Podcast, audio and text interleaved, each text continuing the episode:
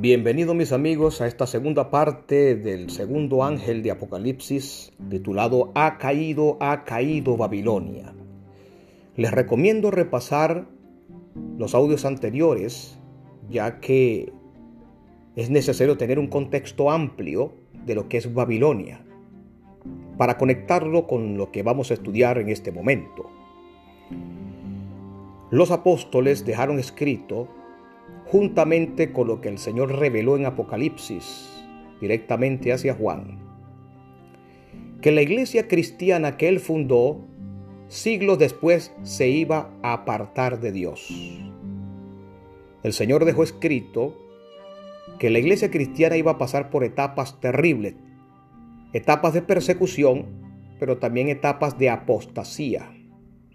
En segunda de Timoteo, o mejor dicho, segunda de Tesanolicenses capítulo 2, conseguimos esta profecía en el cual la iglesia cristiana se iba a apartar de Dios. Esta profecía dice que antes que Jesús viniera, la iglesia cristiana se iba a apartar, se iba a divorciar de Cristo y solamente un, un remanente, un residuo iba a quedar.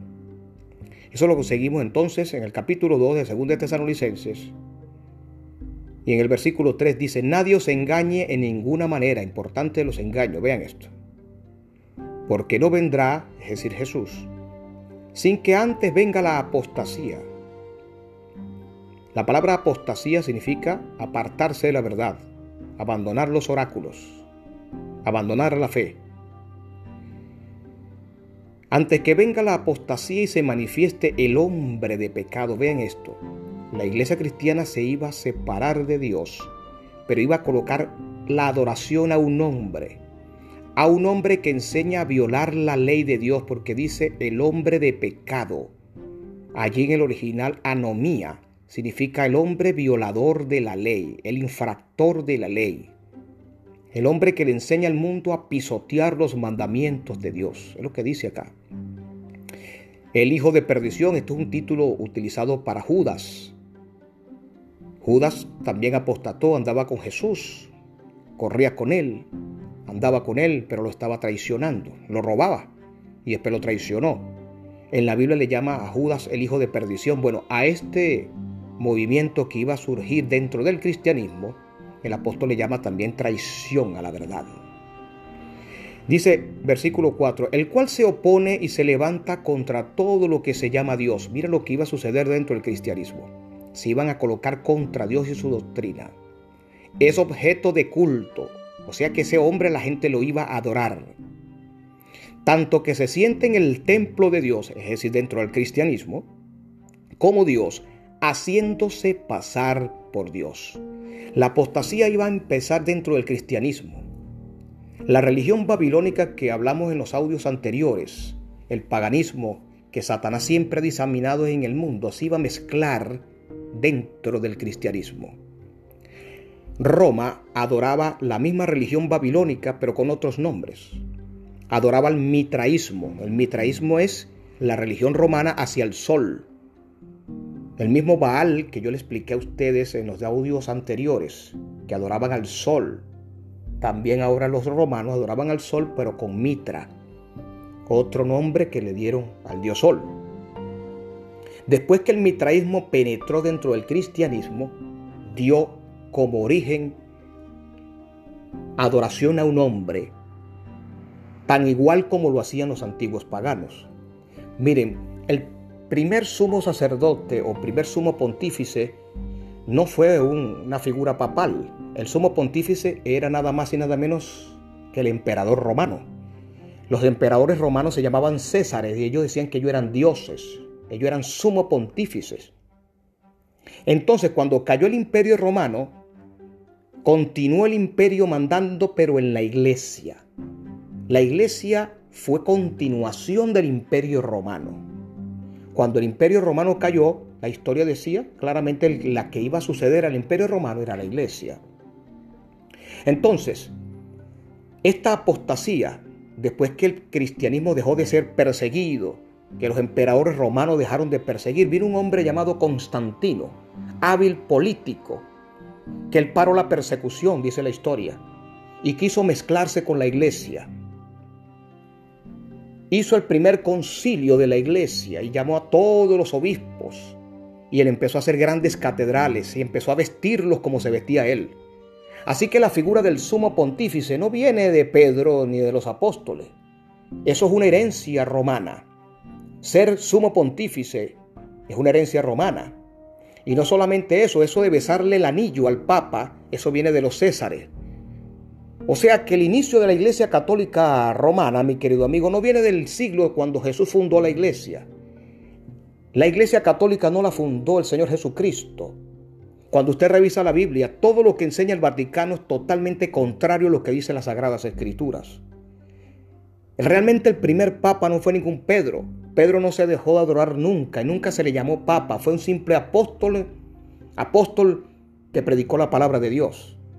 La Iglesia Católica fue fundada en Roma por los emperadores. Se empezó a mezclarlos con los reyes de la tierra. Entonces la Iglesia apostató y se separó de Dios. Metió las velas, la adoración a, los, a, los, a las imágenes. Empezó a meter las procesiones. Empezó a meter el culto a Mitra, al dios Sol, que hoy en día se ve cómo se adora en la misa. Se adora al dios Sol. En otro audio le hablaré un poco de esto, cómo se adora al sol en, como Mitra, como, como Dios pagano. Entonces el cristianismo empezó a paganizarse y solamente en la historia hasta hoy lo que queda es un residuo que no quiso nunca nada con eso, que siguió a la palabra de Dios. La iglesia cristiana en los tiempos finales es un residuo que se separó de esa gran apostasía. Entonces dice aquí en el versículo 4 que iban a empezar a adorar a un hombre. Y ese hombre es violador de los mandamientos de Dios, pisotea los mandamientos de Dios. Y esa gran apostasía empezó a ponerlo como figura, como Dios. Y hoy en día al Papa le llaman Santo Padre. Ahí está cumplida la profecía. Algo que es blasfemo porque el único Santo Padre es, nuestro Dios creador. Se le llama vicario de Cristo. Cristo no dejó vicarios, el único que dejó fue el Espíritu Santo. Se le llama Dios hecho hombre en la pronta biblioteca católica. Allí se le llama al Papa a estas cosas. Todo eso es un nombre de blasfemia. Entonces la Biblia dice claramente que Babilonia hoy es una iglesia falsa que engaña al mundo.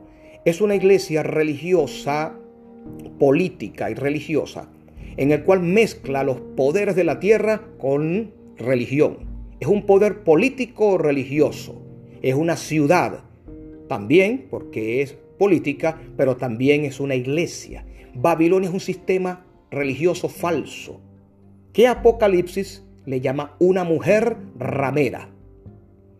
Entonces Satanás fue muy hábil, trajo el paganismo desde allá, desde la época de Babilonia literal, y aunque esa Babilonia cayó, se trajo toda esa religión por toda la historia, pasando de imperios, de imperios, de imperios, y entonces ahora la metió dentro del cristianismo.